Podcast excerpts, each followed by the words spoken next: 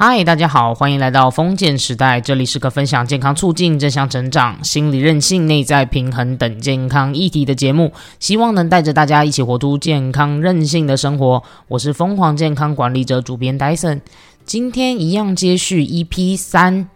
我当时的话，我找我的好朋友，他是在国小里面担任国小老师，借由他的生命历程，我们可以看到很多韧性以及健康的生活态度。那在这边，我们就继续上一集的内容喽。如果说想要更加接续的话，欢迎你们也听一下 EP 三，当时他如何去跨越。啊，自己在代课老师之间做代课老师的时候，有遇到的一些困难以及挫折，这些都是很好的经历。那我们就废话不多说，赶快来听一下今天的内容吧。反正第一年花了太多心力在经营这个班级，然后也花很多下班的时间跟家长反复的沟通。对对，因为那时候我们我们班有个雅斯伯格的小孩啊，很容易失控，他可能会这个东西是我的，只要别人碰了，然后他就会很反应很大，这样很激烈，对他就会。他就会就是理智线断掉啊，他认为是他的的东西，有时候是公共的东西，像是扫把，啊，他就觉得这个扫把就是我专用的，别人不能用。已经到这个境界就对了，然后呢，大家，别人说大家只要一碰或什么，他就会反应很大。对，然后有一次是因为我觉得他资讯能力很强，所以我请他当资讯股长，然后他因为别人碰了他的键盘，嗯。他就整个歇斯底里，然后我看到他被一堆人围着，然后他就整个人在转圈，不要碰，叫大家都不要碰。嗯，就是我被他的一些反应吓到嘛，然后我也花很多心力在跟家长沟通这个小孩啊，应该怎么帮助他这样子。所以那个家长是后来跟我坦诚说，他原本想说我是代理老师，嗯，所以他还跟原本的班导师打听说这个老师怎么样，嗯，就是。我这个歪老师怎么样？结果他原本很担心的，是因为我花了很多时间在他小孩身上，他后来才呃解开这个疑问。所以也是从原本的怀疑到后来被相信，中间的这一切都非常的都非常的难。对，但是我是觉得这个过程我也很自我怀疑，因为我我其实是在想说，这对我人生有没有很大帮助？你是说在这样子，就是国小我那时候在做国小代理老师的时候，然后因为各种状况，一些教学上面也有遇到一些挫折，其实你就是一直在思考，说也开始在自我怀疑自己到底有没有选对这条路啊？这样。对，而且我也还想在考正式，我不想一直被看不起。然后我觉得我花了太多时间，额外的时间在学生跟家长身上。嗯，可以理解。其实我可以不要。利用那些时间的，然后那我我就是觉得说，我牺牲了很多读书的时间，但真的很难呢，因为现在赖就是一直都放在那边啊，所以呢很容易就会接到大家的，就很容易就会接到各种讯息，然后我们就各种奴的都一定要去解决。对，可是我觉得我那一年还没有到这么泛滥，我没有给赖，哇哦，所以我都是主动联络的，我是真的内心过不去，觉得说我不跟家长讲，好像有点没道德。哎，那你的现在的心态是什么？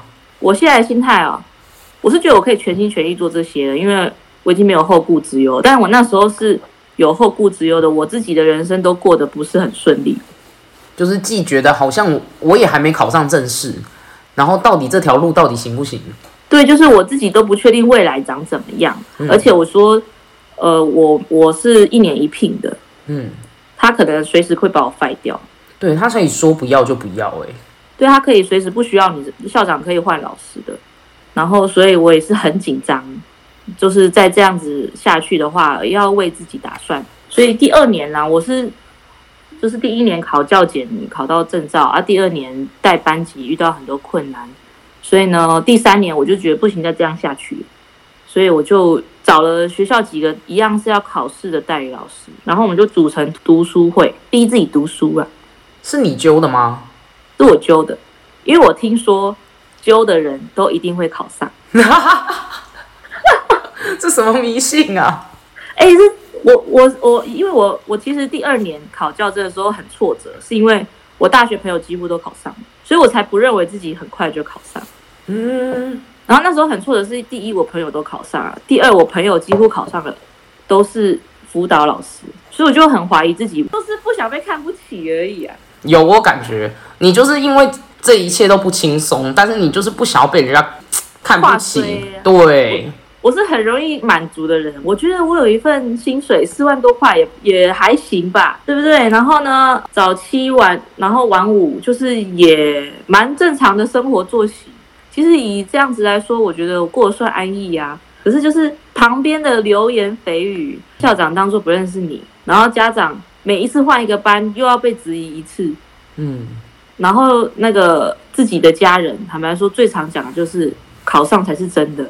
哎，我真的觉得真的都是这样。当你还没有得到那一个东西的时候，所有周遭的人都会跟你说，他们只看结果，他们不相信过程。对，因为他们不知道最孤独。对，因为他们不知道你有多么努力，或者是他们就是想要你有那个光环，好像我没有那个光环，就什么都不是。真的很有共鸣，天哪！所以我其实很嗯很感激，但是也很矛盾的心理，就是我我很开心，我后来有考上了，但是我常常就觉得是我考上了之后，我身边的人对我的态度才变得友善。应该说，当你能力还不够的时候，我觉得应该是说，当你还很弱的时候，所有人都有可能欺负你。真的，人家跨 level 这样。就是当你还很弱的时候，真的所有人都会欺负你。就像那时候我一开始才成为一个职户，然后真的什么东西都不懂，我可以直接在办公室里面被主管直接喷头骂很笨，同事都在隔壁哦。你你就会觉得，如果说你这么弱，你要怎么样被人家看得起，你就很想要争一口气给他们看。对你就是想要会想要变得强大，让你们都不能再欺负我。对，所以我所以我真的很深的有这种感觉，就是当一个人很当一个人很弱的时候，或者是当别人看不起你的时候，他是多么样的，他是多么样的可以欺负你。对，所以我觉得怎么样很想考上，我只是想要保护我自己而已，我不想要让别人一直来打击我的信心。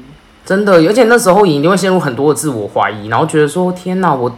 我真的考得上吗？全部的人都好像觉得我也没有办法。可是如果这时候你自己如果不给自己打强心针的话，你可能真的就没办法了。对啊，就是我觉得是这个社会给我们太多压力了。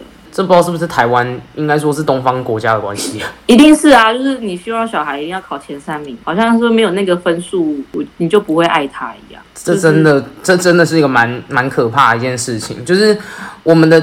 我们的教育，然后好像整体的体制都在不断的诉说着结果才是重点，但是过程都不重要哎。对，你们就是我一直就是被泼冷水，就是这个过程就觉得啊，我很痛苦。那一年我都只想躲起来，躲在我那个租房子一个人的地方，然后我不过年不敢回家。哎，你这样真的，而且你当初你跟你前男友不是在吵架吗？对啊，就其实我也遇到了一个前一任也不是很好，然后他们家也很不喜欢我，对，所以呢，我就是觉得我在那边没有任何的支心理支持。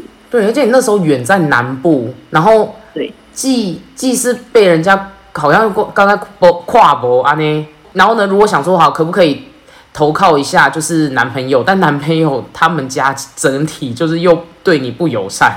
对啊，他就觉得我跟他抢儿子啊，所以就是又有一点点算是婆媳问题嘛。然后我前男友那时候也去当兵了，所以其实也没有什么办法陪伴，职场上或者是心理状态都不是都很脆弱啦。所以也就是第二年就痛定思痛，就我一定要考上。嗯，所以才开始慢慢的组组小队。对，然后我必须说没有到真的每一日每一夜很认真的去读。但是我就觉得你是人是要有一个策略，然后呢，每一个礼拜聚会一次，来提醒自己这件事对我来说很重要。嗯，好的，我要花更多的时间在自己身上，因为我觉得很多老师可能常常说自己会考不上，是因为班级太混乱，然后要花自己太多心力。可是我要想想看，就是人生是我们自己的，所以我觉得还是要适当的切割比较好。反正呢，后来后来就其实也算是幸运的，我是主图读书会之后一年。第一个考试就通过笔试，然后也通过复试就考上。你中间有没有人帮你？因为如果只是自主，应该感觉效果可能还是有限。哦，你讲的很好哎，我觉得很多人帮我。来来来，听一下你人生的贵人有哪些？听一下。实在太多，我不是说我第二年很多朋友都考上，嗯，然后在我那个第三年考教的时候，几乎是考上的所有朋友都有帮我。哎，那很赞呢。就是他们都已经是正式老师了，所以他们看一定是更有感觉。嗯，然后他们很多甚至不是说透过网络丢影片，然后文字讯息回馈而已，他们是真的人亲自搭火车到我的教室里，坐在我的教室里面，然后听你怎么样讲课，这样。对，听我讲课一整天。哎，有的时候我都觉得，其实尤其是在我很小的时候，我都会想说。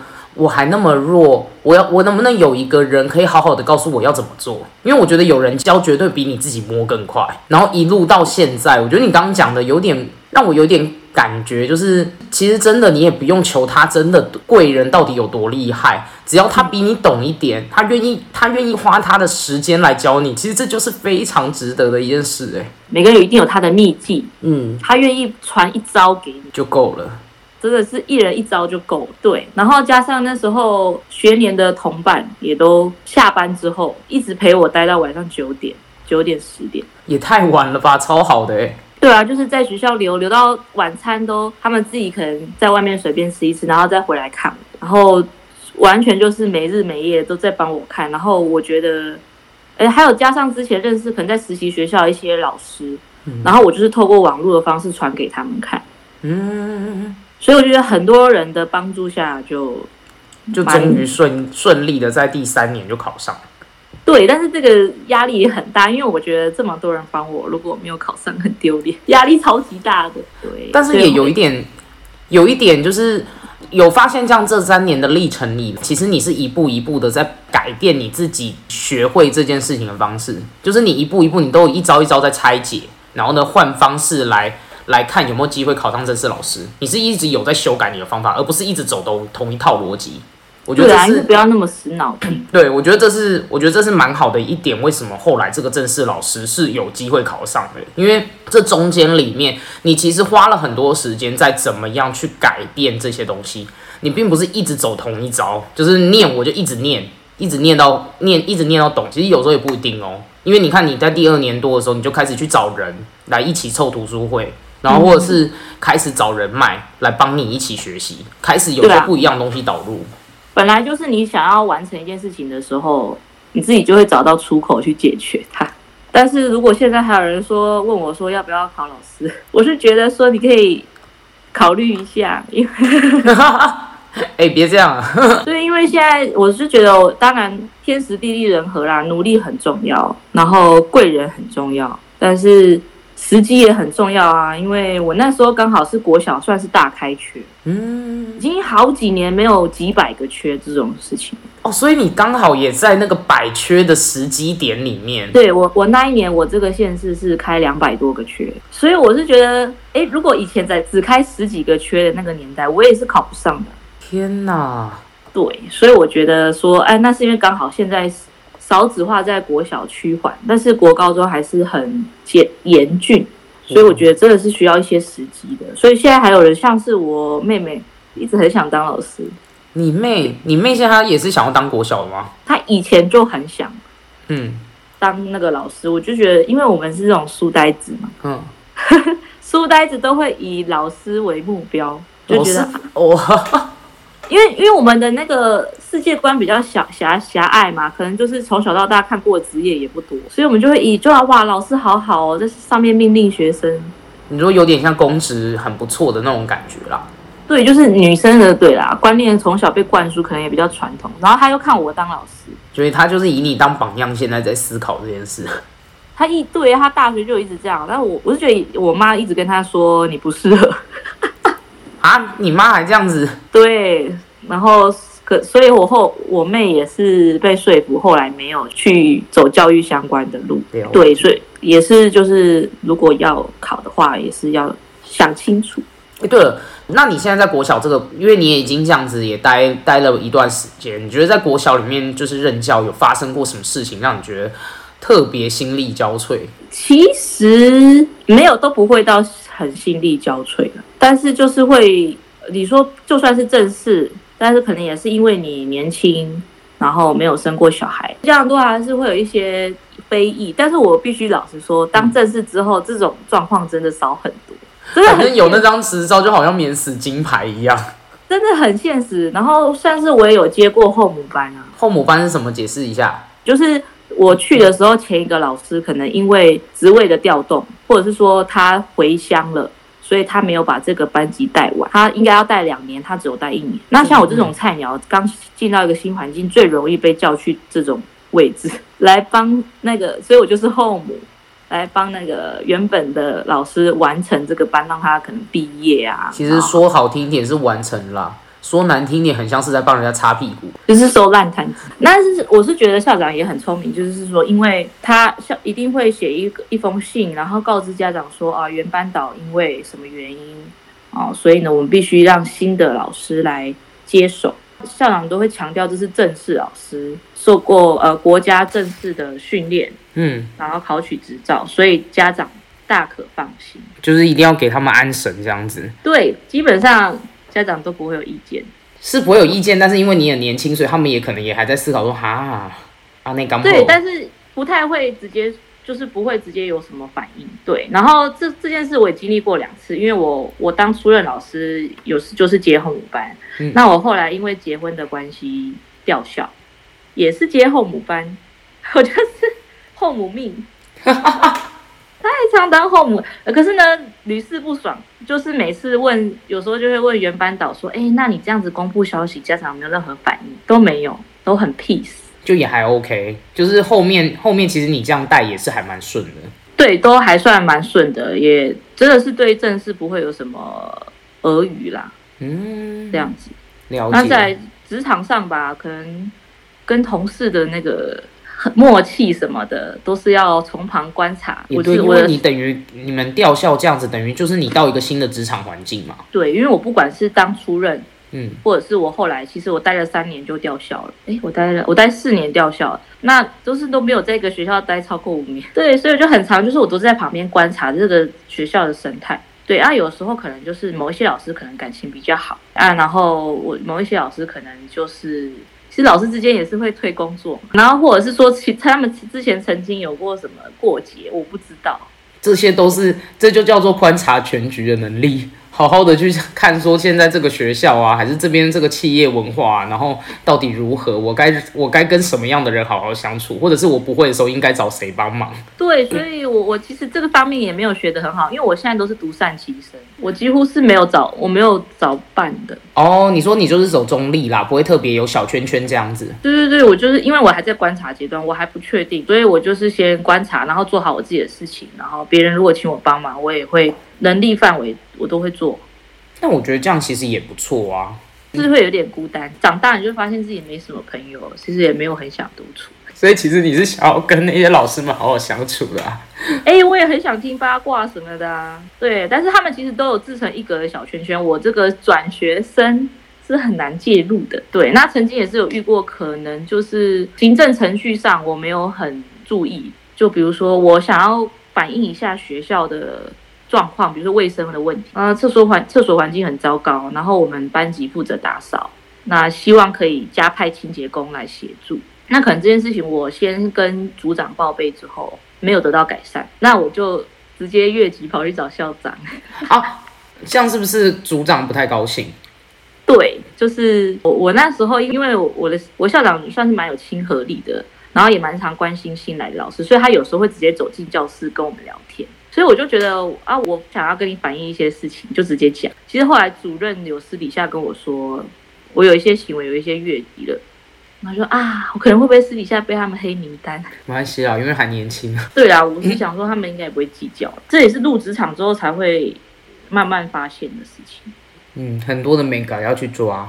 所以我原则就是先，我都是先装笨，就是一开始先去了解生态，所以当一个比较默默低调在观察的人。对啊，我就是笑笑的，然后多听，然后多笑，少说话。我大概就是这样。哎，那你现在有觉得你这样子整体上面就是担任教职这样子，也已经有大概四五年以上有了吧？嗯，七年。七年。你现在的感觉是就是如何？你有觉得你好像蛮快乐，因为你已经你也已经结婚，然后开始在自己的事业上面有一定的稳固，而且研究所毕业，目前感觉怎么样？我其实有一段时间是已经没有目标，就是我我觉得我人生一直在设目标嘛，呃，想考上老师，考上老师之后，我又去考研究所，然后研究所毕业之后，我又结婚，然后也调了学校，然后后来就是会有一这样子过了一年之后，我就是觉得接下来不知道要干嘛，所以我是有在想说要，因为已经当导师七年了，所以我是很想投入行政职去换一个职位看看，就是多一个新的地方可以让你让你发挥。对啊，如果行政职是不是也是要代班呐？不用。哦，行政职就是纯行政，对你就是坐在办公室里面，要处理的是老师的事情，所以是跟同事会比较多的交集。对，但我是觉得我的个性其实没有很适合啦。但是我就想说，因为当导师也这么多年了，虽然很多资深老师都说七年根本就很浅，但是我就是想要试试看，因为我觉得其实当导师的生活很平淡，就日复一日啊，改作业啊，教书啊，备课啊，错不了都是这些。那就是希望说，哎，我换个。职位，而且换个角度去看学校，你也算是换一个舒适圈吧。所以我就是，其实多年前还没考上研究所之前，被校长征召去教务处当行政，但是我那时候拒绝了，因为那时候我对当导师还是觉得很 很有热情，然后我很想代班。对，但是我现在如果这个机会去当行政的话，我是会答应的。你觉得，哎，我差不多是时间可以就再历练其他东西的感觉。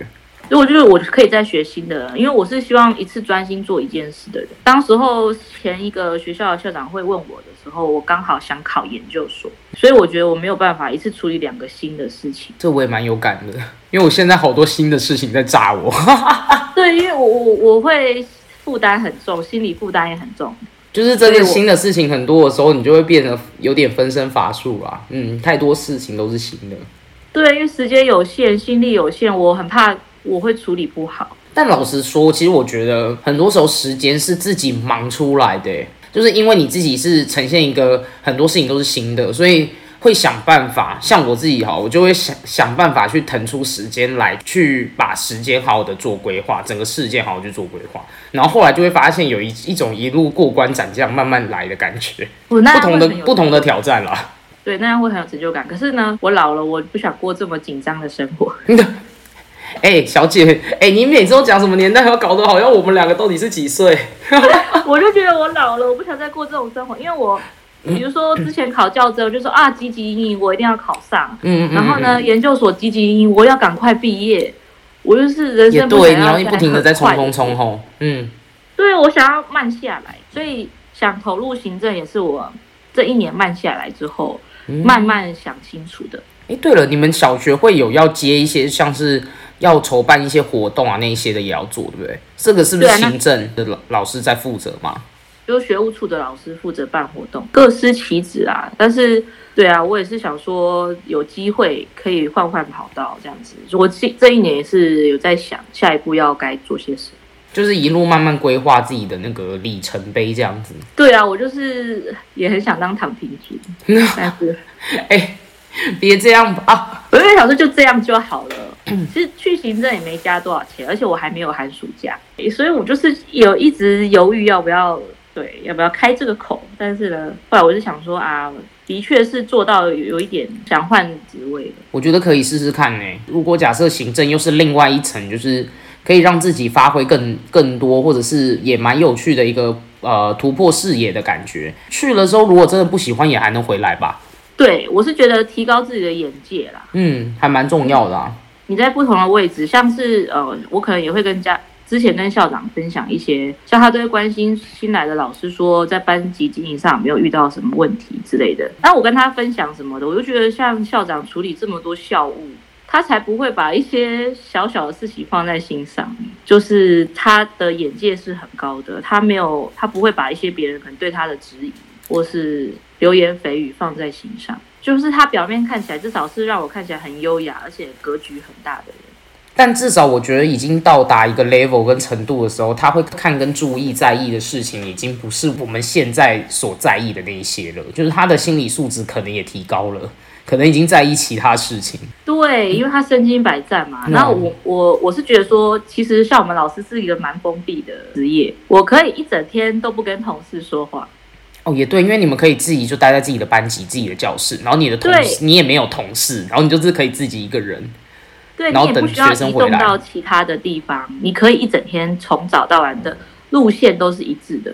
你到你的教室，下班了离开你的教室，路上可能刚好都没遇到任何人，你一整天只跟你学生相处而已。所以就是，我是觉得说班级内发生的事情我知道，但是其他事情我都不知道。这样听起来是有点恐恐怖哦。对，我会觉得很像井底之蛙。嗯，就我被关在那里，啊，我我把我的班级处理好，就是对学校最大的贡献，没有错，就是不不造成他们的麻烦。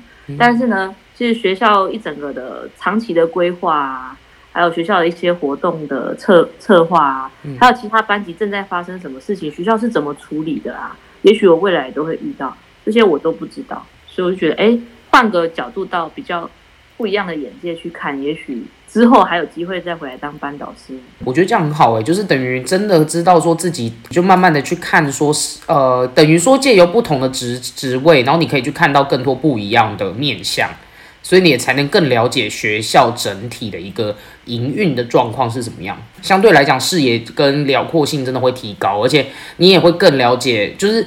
依照你现在这样的状态之后，你未来也会更了解如何回来代班，会更接地气的感觉。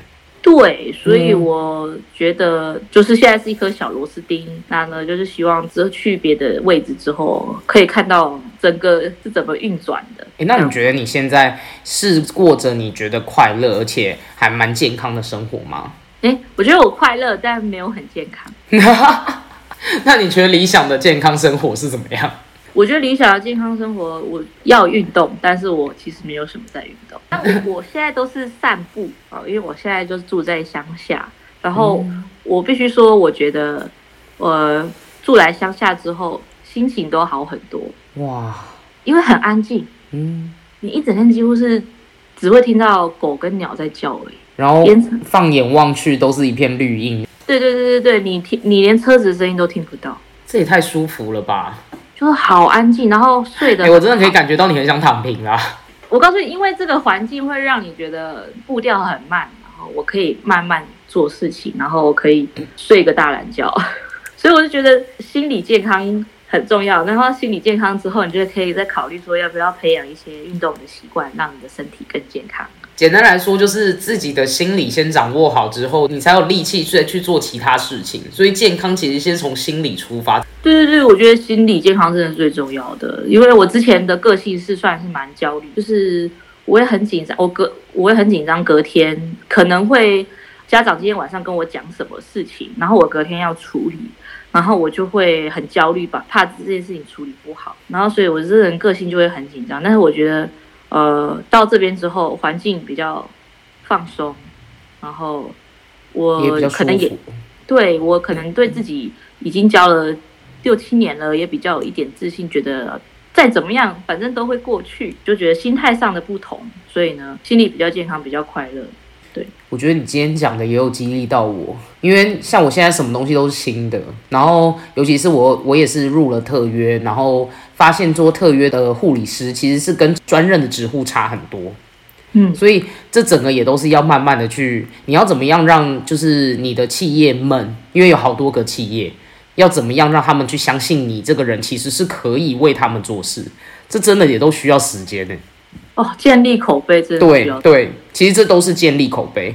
所以呢，像我现在走入嘛，然后也是一个全新的环境，你要怎么样去至少做的让他们觉得还 OK？这真的真的需要一定的时间，然后慢慢的让自己就是可不可以就是放松，然后呢，但是呢，面对新的事物还是可以保持着一些很很正向的想法。保持那种好奇心的感觉，其实是也还不错的方式。慢慢的去调节整这种心灵的这种频率的感觉。对啊，也要找到自己的一些兴趣爱好，才会有一个心灵的慰藉。我不是为了赚钱，不是为了生存，而是我需要自己呃生活的比较愉快。应该说，你之前的感觉应该比较像是你在生存。你的三那三年，其实你真的就是为了挣一口饭，然后为了那口饭，所以呢想尽办法要考上。那时候真的是为了生存。对，我就是为了要有一份稳定的薪水，为了让人家看得起我。那你现在的你现在的价值在哪里？你觉得你的你的目标跟你真的想要的是什么？就是你在这整个教学的体系里面，整个教教学感觉。嗯，我觉得觉得只是想跟大家合作的想法而已。但我觉得你好像也有一点，就是你在就是经历了这一些。然后我发现你好像对于整体教育的体系是有好奇心的，然后呢，你也是有，你现在也是有教育热忱，在做如何去教，如何让孩子们可以学得好。然后另外的话是如何能够让学校可以运作的更更舒服，是有想要发挥更大的影响力啦。因为我觉得说到投入行政的话，你影响的是整个学校；那你当个班导师，你影响的是整个班级，范围就不太一样。那我觉得其实讲现实一点，当初没有选择当辅导老师，是因为，哎，我觉得他的影响力 没有很大。就如同你说的，你能够真正帮忙的有限，你能够贡献的没办法那么大，没办法那么完全，而且呢，太多事情是需要家庭跟生活去配合，这真的太困难了。我觉得他是一个很默默的角色，你可能再怎么努力都不会被看见，这就是我觉得辅导的辛苦啦。所以甚至是你不是不被忽略而已哦，你可能还会被否定。所以我是觉得说，我还蛮在意这个工作。是能不能对这个场域有贡献跟影响力的？哎，那我觉得这个部分真的是有跟我们快乐的定义重叠，就是你要怎么样去达到自我实现，其实很大的一块是你发现你自己在做一件有意义而且热情的事情，而且有贡献，因为贡献等于意义。然后另外你也要有一定的兴趣，这样两者。加起来才构成快乐这件事情。对，你要对这个社会，嗯，我觉得产生正面的影响力。嗯，好，我期待你来歪校长。歪校长，我不要读博士。等你读博士班的时候，又要再拿叫你来分享一下。我就是说，不要不要来读，毕不了业。好，那就是另一另一个可怕的坑。好。OK，谢谢我们今天 Y Y 老师给大家的一点心得分享，关于我们就是要怎么样去呃遇到挫折或者是误打误撞的情况下，要如何去面对跟进精进。然后我觉得我在他的分享上面，我也听到蛮多有趣的观点。那那我们在这边就谢谢 Y 老师，谢谢，谢谢大家。这一集的内容听完后，其实我感受到。蛮棒的部分是在于 Y 老师他当时在代课老师的经验当中，要如何的去变成正式老师，他中间的历程是很辛苦的。他一路还办了读书会，已经不停的修正自己的过程，那一路慢慢的过关斩将，最后真的达到了正式老师的里程碑。另外的话是。在他在不停修正的过程当中，这也让我看到就是一个蛮重要的东西，就是当我们一个人是真的很想要去达到某件事情或者是某一个概念的时候，其实我们要注意一件事情，就是中间当中我们不只是自己啊一直闷头的做同一件事情，而是我们应该要去思考要如何的去修正中间的步骤，来让这一切真的能够慢慢的一步一脚印得到自己真正要的那个样子。呃，第二个重点呢？啊，我觉得我看到了一个自我实现的一个很重要的健康态度，就是我们要真的去达到自我实现。很重要的一个点，并不完全只是金钱的概念，而很重要的点是我们不只是在做一件我们觉得有热情的事情，它还有意义，并且呢能够真的做到贡献这件事情。唯一只有我们能够做到贡献这一点，那我们才真正的是有真的的心力，是觉得快乐而舒服的。那第三个我觉得还不错的重点是要在我们生命的历程当中，我们一定曾经都还是弱者，那曾经都还是能力还没有那么足够的时候，那也一定要记得自己曾经的那一段经历，并且保持着一呃谦逊的态度。那面对各式各样的一些否定，或者是对于只看结果不看过程的这些概念，其实我们不要太过于在意。对于他人的批判，我们可以择取一个呃想要的把它听起来，但是如果不好的、没有意义的，我们就把它丢掉。因为我们当这些当过程当中我们在追逐这些的时候，是很孤独的。我们需要的是我们自己内心的力量，自己的喊话，来给自己更大的强心针，慢慢的去达到自己所想要的那些东西。所以其实为什么我们要我们要如何去获得快乐的这件事情，是在于我们看的是过程本身，我们的努力，以及我们一直以来不停修正而改善之后拥有的好的成果，以及我知道我们每一刻都在进步，我们有多努力，这样就是很够的。你的结果会随着你的努力以及过程，慢慢的有一个不一样的方向，以及你会有不一样看世界的角度，这些我觉得都是还不错的。这一集的话呢，我们有听众留言哦，它上面署名是 Y 小姐的忠实粉丝。他说：“老师辛苦了。”对，这是他很可爱的留言。那我这边也呼吁一下哦，我这个节目就是想要做市井小民们，就是如何去抗挫，以及如何去面对生命，以及勇敢闯出的过程。所以呢，你们的生命故事对我来说，我都觉得很有意义。如果说你自己觉得你在曾经遇到挫折，如何的去解决，那如何的去。做磨练，最后呢，达到自己想要的目标以及梦想，那我都很欢迎你们可以私信我，告诉我这些故事。那你也可以成为我们节目的来宾。非常感谢你们大家今天听到这里。那如果喜欢我的节目，欢迎可以给我五星，并且留言，让我们一起活出健康韧性，累积你的生命超能力。我们下一集再见喽，拜拜。